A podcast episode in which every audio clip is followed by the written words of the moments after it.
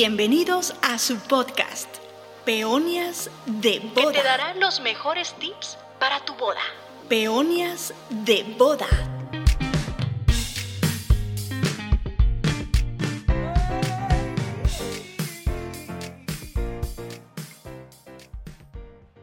Hola, ¿qué tal? ¿Cómo están? Mi nombre es Víctor Herrera, yo soy fotógrafo de bodas y este es tu podcast Peonias de Bodas.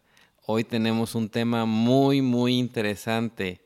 ¿Nos casamos por bienes mancomunados o separados? Y tengo a dos grandes personajes conmigo, hombre. a el doctor Víctor Hugo López Cancino, bueno, con un currículum impresionante. Él es abogado, maestro, escritor. Bueno, bienvenido. Muchas gracias, es un placer. Hola. aplausos, aplausos. gracias. Y tenemos a un gran amigo, al contador Santiago Cordero, que por cierto es mi contador, mi amigo, mi compañero también. Él es director del Corporativo Contable Fiscal y te damos la bienvenida, Santiago. Gracias, muchas gracias, es un honor estar ahí contigo. Muchas, muchas gracias. Pues este, miren, les agradezco bastante que estén aquí. Creo que en este podcast podemos ayudar a varias parejas a poder primero entender qué es esto de bienes mancomunados y bienes separados. Eh, porque este, normalmente entendemos que pues bienes mancomunados es porque nos amamos y bienes separados es porque tenemos la idea remota de algún día divorciarnos, ¿no? Eso es lo que está en la mente, ¿no? De a veces de, de algunas de las parejas. Pero, este, eh, Tocayo Víctor, ¿qué, ¿qué es una cosa y qué es otra? Bueno, este, yo creo que aquí habría que explicarlo de la manera más llana para que todos podamos entenderlo. Eh, hay dos formas, ¿no?, de entender esto del matrimonio. Una es entenderlo en razón de los sentimientos y la otra es entenderlo en relación a los bienes. Creo que ahora es interesante hablar en relación a los bienes, ya que el contrato de matrimonio se establece por dos formas. Uno que es el régimen de sociedad conyugal o el régimen de separación de bienes. Ah, a palabras más exactas, el régimen de sociedad conyugal se forma a través de la constitución del matrimonio estableciéndose todo el patrimonio que nosotros podamos formar de ahí en adelante. Hay unas capitulaciones matrimoniales. Las capitulaciones matrimoniales son los pactos donde nosotros vamos a establecer ese acuerdo. Hay gente que si gusta puede eh, contribuir a su sociedad conyugal, incluso los bienes que tenía antes del matrimonio, que es muy raro, ¿eh? pero suele haber, ¿no? Hay gente que dice, ¿sabes qué? Lo que yo tuve antes del matrimonio también se me ocurre que forme parte de la sociedad conyugal porque te amo mucho. Y bueno, lo establecen las capitulaciones matrimoniales y también forman parte de esa sociedad conyugal. Ahora bien, el perdón que te interrumpa ahí. Eh, es, ¿Esto cuándo se hace? Cuando... ¿Qué son esos de capitulaciones? Sí, porque como eh, Realmente las capitulaciones es como un tipo de reglamento, como un tipo de estatutos que se deben establecer al momento que uno solicita el contrato de matrimonio en, el registro civil. Ah, ok. ¿Qué pasaba antes? Si nos vamos un poquito de historia para que le podamos entender. Antes nos, se iban las personas, eh, decían que querían casarse y cuando venían a ver ya estaba la boda, los firmen aquí y no sabían ni qué cosa era la sociedad conyugal ni qué era la separación de bienes. Y entonces de repente se encontraban con aquellos problemas de que sabes que no me entiendo después de 20 años, tenemos que separarnos, pero sabes que yo me compré el cochito y tú te compraste la gallina y bueno, así se iba uno con las cosas y se daban cuenta que todo lo que habían adquirido era de los dos. Y bueno, y decía, bueno, pero si yo lo trabajé, yo lo tuve, no, pues por mi parte también trabajé lo mío pero pues eh, aquí el acta de matrimonio nos dice que estamos por sociedad conyugal. Y la gente no entendía eso porque no había la explicación eh, más eh, precisa en cuanto a este tipo de relación contractual. Ahora ya con los conocimientos, con esto de que el registro civil ya tiene una forma más precisa de explicarnos cuando llegamos al registro civil qué cosa es lo que queremos hacer al momento de casarnos, ya podemos decidir eh, de manera precisa y de acuerdo a nuestras convicciones qué es lo que preferimos. Porque ya hablamos un poquito de la sociedad conyugal, ¿no? Que la sociedad conyugal es que Queremos casarnos y que todo lo que tengamos a partir del matrimonio sea de los dos. Pero también está la separación de bienes. Queremos casarnos, pero que cada quien tenga sus propios bienes, el fruto de su trabajo y el fruto de su esfuerzo corresponda a cada uno. Y bueno, eso es de primera instancia, ¿no? Porque de segunda instancia hay cosas jurídicas o cosas legales que van mucho más allá para la protección del propio patrimonio, ¿no? Este, de alguna manera eh, decimos, ¿sabes qué? Quiero casarme por separación de bienes porque estoy convencido que estoy protegiendo tu patrimonio y estoy protegiendo el mío alguien de primera plano nos puede decir, no, no, no, eso no es cierto, ¿cómo es que tú tienes lo tuyo, yo tengo lo mío? Este, aquí te estás atontando, hijita, le dice la mamá, ¿no? Porque qué tal que tú te quedas de ama de casa y nada más construyes una casita y aquel se va a chambear y tiene todas unas eh, casas y todo. Bueno, realmente había que precisar qué es lo que queremos hacer durante el matrimonio, ¿no? Este, porque no solo es eso, no solo es eh, viéndolo desde el ámbito de la ambición, si lo queremos ver así, también habría que verlo desde el ámbito de la protección del patrimonio. ¿Qué pasa? Tú tienes tu casa, yo tengo la mía, en separación de bienes, no te fue bien, te fuiste a la quiebra o este, tuviste ciertos problemas legales, mercantiles y tienen que quitarte, embargarte los bienes suficientes para garantizar el gravamen. Bueno, pero si estoy por separación de bienes va a afectar lo que es mío. No se van a meter con la parte que es de mi cónyuge porque tiene su propio este, patrimonio establecido. Pero si están por sociedad conyugal, sabes que con toda la pena del mundo vamos a embargar ese bien y, o sea, al adquirir tú la deuda como pareja y estuviste por sociedad conyugal, también la adquiero yo. Entonces es importante tener esa visión en cuanto a que todos queremos que nos vaya muy bien en el matrimonio, pero tenemos que pensar también en esa otra parte de la vida que uno no quisiera estar, ¿no? Pero pudieran haber ciertos problemas legales que pudieran irrumpir eh, en nuestra inestabilidad y que si estamos casados por separación de bienes no va a afectar al patrimonio en general. Esto es de, de, una manera así, este, muy Sencilla, ¿no? Para que podamos entenderlo. Y aquí hay algo que platicábamos fuera del aire con Santiago, eh, ¿Qué hay, por ejemplo, eh, con la cuestión de las deudas? ¿no? Por ejemplo, si yo estoy casado por bienes mancomunados y adquiero una gran deuda, como explicaba ahorita el doctor, eh, nos va a perjudicar a los dos fiscalmente, cómo nos, nos perjudica. Aquí para hacer un preámbulo, me gustaría comentar lo que platicaba contigo antes de entrar al aire que desafortunadamente la gente eh, se desentiende un poco de la parte fiscal. Normalmente eh, el miedo eh, va por la parte legal, como comentaba aquí mi amigo, pero nos desentendemos de la parte fiscal, ¿no?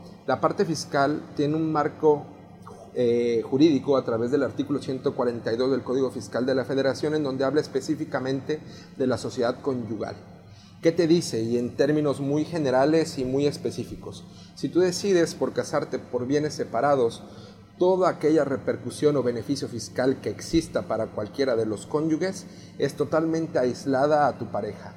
Es decir, todo lo fiscal que corresponda al marido es del marido y repercusión en cuanto a créditos fiscales, multas fiscales, embargos precautorios y derivados también son obligaciones únicamente del marido, por poner un ejemplo. Pero ¿qué pasa? Me caso por bienes mancomunados, yo no sé cuál es el historial fiscal de la persona con la que me estoy casando y puede ser que tenga repercusión en lo que formemos, como dijo mi bien amigo, del momento en el que nos casamos hacia adelante. Porque yo no sé si por ahí trae alguna deuda fiscal la persona con la que me estoy casando, que al año de que formamos un matrimonio compramos una propiedad y resulta que por esa deuda que existía con el fisco, van y embargan la propiedad. Y la pareja se queda, oye, bueno, eh, perdón, se me pasó comentarte mi, mi historial fiscal, ¿no?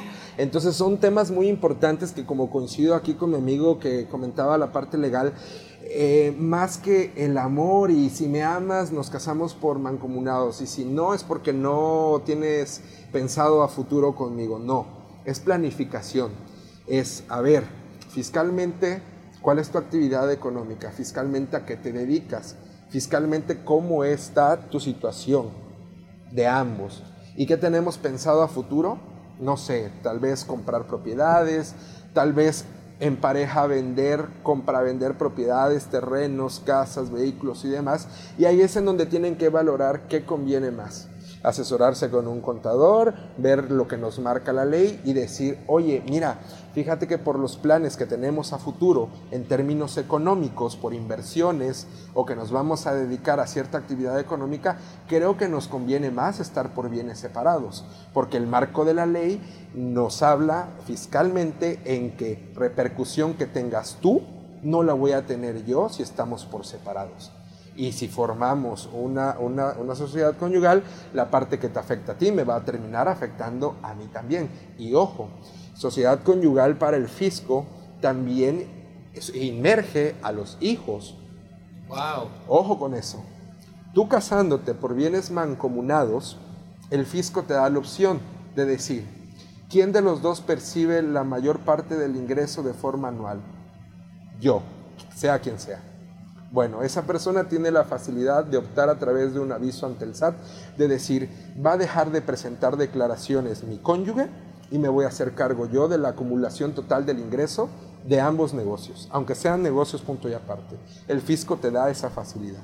¿Y qué más te dice el fisco? Tienes hijos, tus hijos, ya sean menores o mayores de edad, comienzan a tener actividades económicas en donde perciban un ingreso por prestación de servicio, por enajenación de bienes, por rentas, lo que sea, el fisco también te dice, si es menor de edad o si no quiere afiliarse al RFC, tú puedes declarar y acumular el ingreso de tus hijos, siempre y cuando mm, sean en línea directa, me refiero a que hijos forzosamente.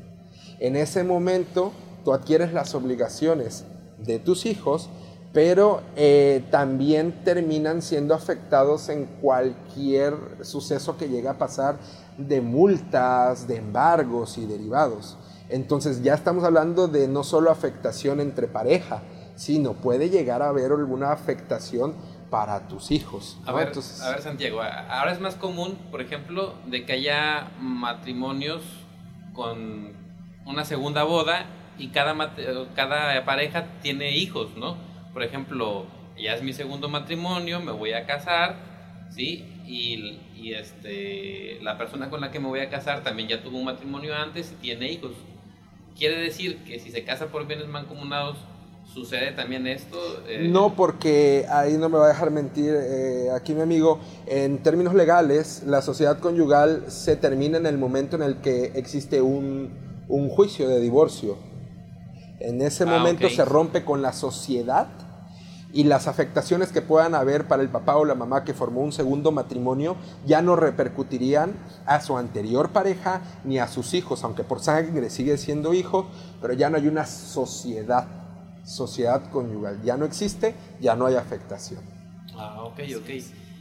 E, es, es, de cierta manera entonces eh, una, una, una, manera inteligente de pensar por bienes separados.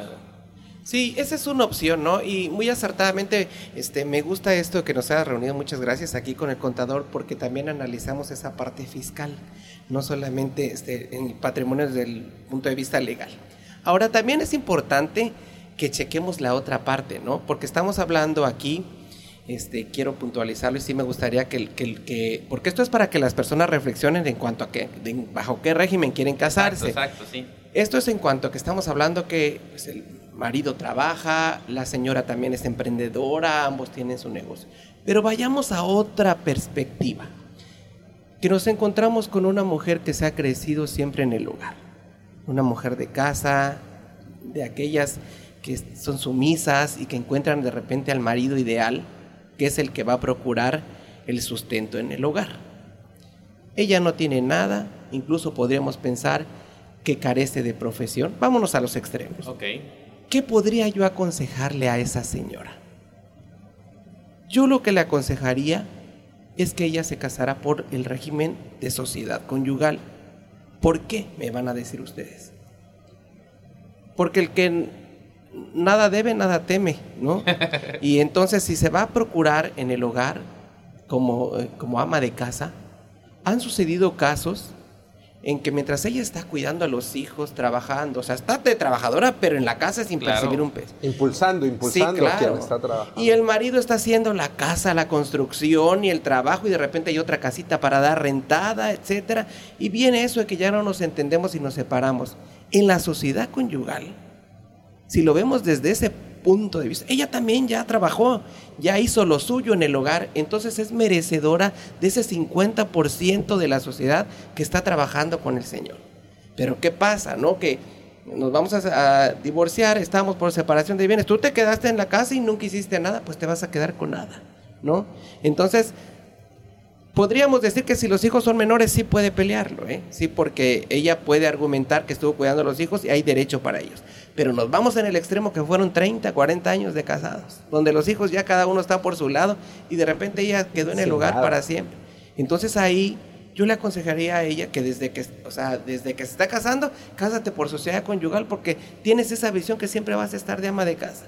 Y si él está trabajando y construyendo, porque se supone que es para abonar a, la familia, ¿no? Entonces ahí, si el señor de repente tiene 70 años, ¿no? Y se le ocurrió ya encontrarse una chica de 30 y la otra de 70 ya no me simpatiza, pues correcto. Todos somos libres de hacer lo que seamos, ¿no? Por eso este, ya existe ahora el divorcio por este... Eh, por, eh, ya no necesitamos las causales para, para, para divorciarnos. Entonces, yo ya no me entiendo, pues es perfecto que me, que me separe. Pero bueno, dame la parte que me corresponde en razón de lo que yo ya trabajé desde casa contigo. ¿no? Esa es la otra cara de la moneda, ¿no? Sí, y fiscalmente también me gustaría platicar de la otra cara de la moneda, porque como bien dice aquí el doctor, estamos para eh, plantear ambas situaciones y que cada pareja decida.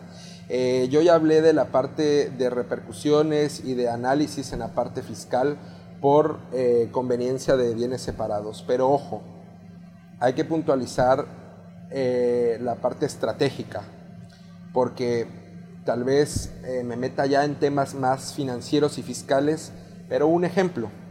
Supongamos que se casa una pareja en donde ambos se dedican a las bienes raíces. Te voy a poner ese ejemplo.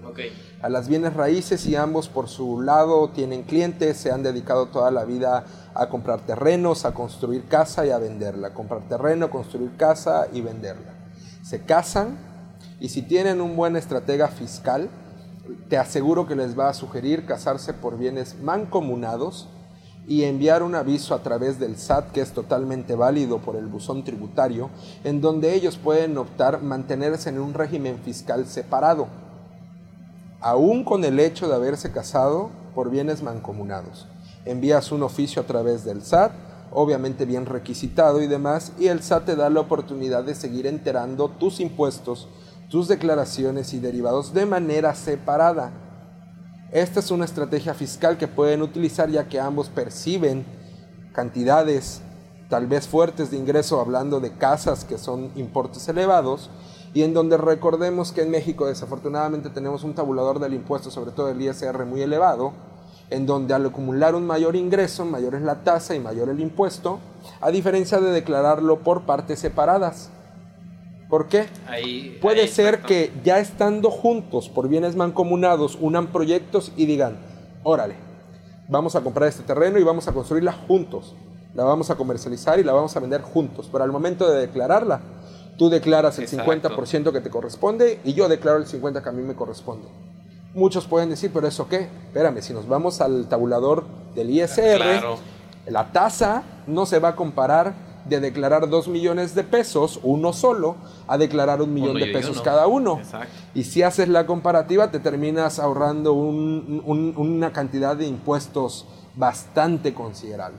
Entonces, ¿a qué vamos con esto? Ambos tienen pros y contras. De lo que se trata es, yo creo que más que nada de platicar.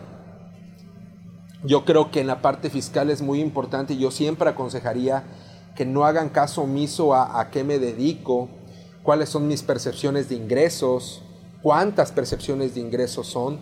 No se trata de ocultar cuánto gano, ni quién gana más, ni quién gana menos, sino es planificar bien para cuidado del patrimonio, qué nos conviene más en la parte fiscal, aparte de la legal, y de acuerdo a ambas opiniones tomar una decisión común. Porque fiscalmente tienen pros y contras, tanto la, la, sociedad conyugal por bienes mancomunados como la, como la de por bienes separados. Entonces, esa es la otra parte, ¿no? Para verle el otro lado, la cara de la moneda, ¿no? Como se dice. Hay algo importante que quisiera señalar, ¿no? Esto estamos hablando ahorita para las novias, para ver qué deciden. Pero también la gente que ya se casó nos está escuchando, ¿no? Sí, sí, definitivamente. Entonces quiero darles un consejo. dudas. Hay gente que ¿Y yo ya qué hago si tengo una demanda de... Hay gente que ya se casó y bueno, está por la mayoría por, por perdón, por este sociedad conyugal y dice, bueno, y este pues a veces no la llevamos tan bien, lo que hicimos juntos es de los dos y de repente este mi marido ya o mi mujer ya me está peleando hasta lo que me dio mi esposo, ¿no? Mi perdón, mi papá o mi mamá entonces, algo importante señalar es que a lo que no entra en la sociedad conyugal son las donaciones, las herencias, los legados. es oh, decir, lo que yo adquirí por donación o por herencia, eso no forma parte de la sociedad conyugal a menos que yo como persona vaya y modifique mi capitulación matrimonial y diga que quiero que también entre, que creo que nadie puede. sí, puede haber uno Entonces, donaciones, lo que recibí que me regalaron mis padres, aunque yo esté peleando con la esposa, con el esposo, eso no entra. Ni tampoco lo que recibí por herencia. Eso es corresponde únicamente a la persona que lo recibe. Ok, otra pregunta que, que nos han hecho relacionado a eso es una vez que ya están casados, ¿hay marcha atrás para poder hacer un cambio en el régimen? Bueno, para todo no hay marcha atrás porque es un contrato. Lo que sí hay es la extinción o la modificación. Por ejemplo, me casé, pero quiero seguir casado, pero quiero cambiar mi régimen, se puede. Uno puede cambiar de régimen de sociedad conyugal a separación de bienes o al contrario por de separación de bienes a, este, a sociedad conyugal. Sí se puede. Se puede al inicio o posterior al matrimonio. Dos formas de modificarlo, a través de voluntad o por sentencia judicial. Porque está muy bonito el ejemplo que aquí nos, nos mencionó el contador, ¿no? Que a veces este, hay muy buena producción en cuanto a lo que estamos haciendo, pero puede ser también la negligencia de uno te doy a como el, ejemplo está muy bonito que nos dio aquí mi amigo el contado. ¿Sabes qué? Te doy a ti que te, encargues en la, acumulación, en la producción, en la ganancia, pero resulta que la estás haciendo todo mal y por negligencia llevas a la ruina nuestro patrimonio. Pues o sea, lo que ya está hecho está hecho, pero hay responsabilidad y entonces la otra parte puede acusar al que fue negligente y pedir mediante sentencia judicial que se cambie el régimen o bien que existe el divorcio.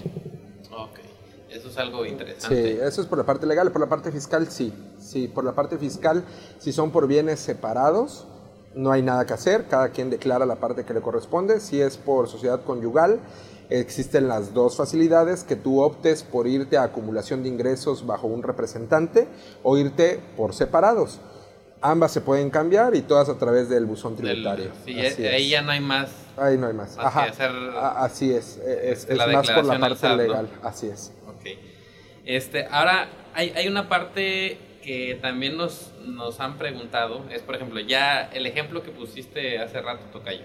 Eh, una, una ama de casa eh, que ya lleva años casado, 40, 50 años, y pues el esposo se va con la de 17, 18 años y le quiere quitar la casa.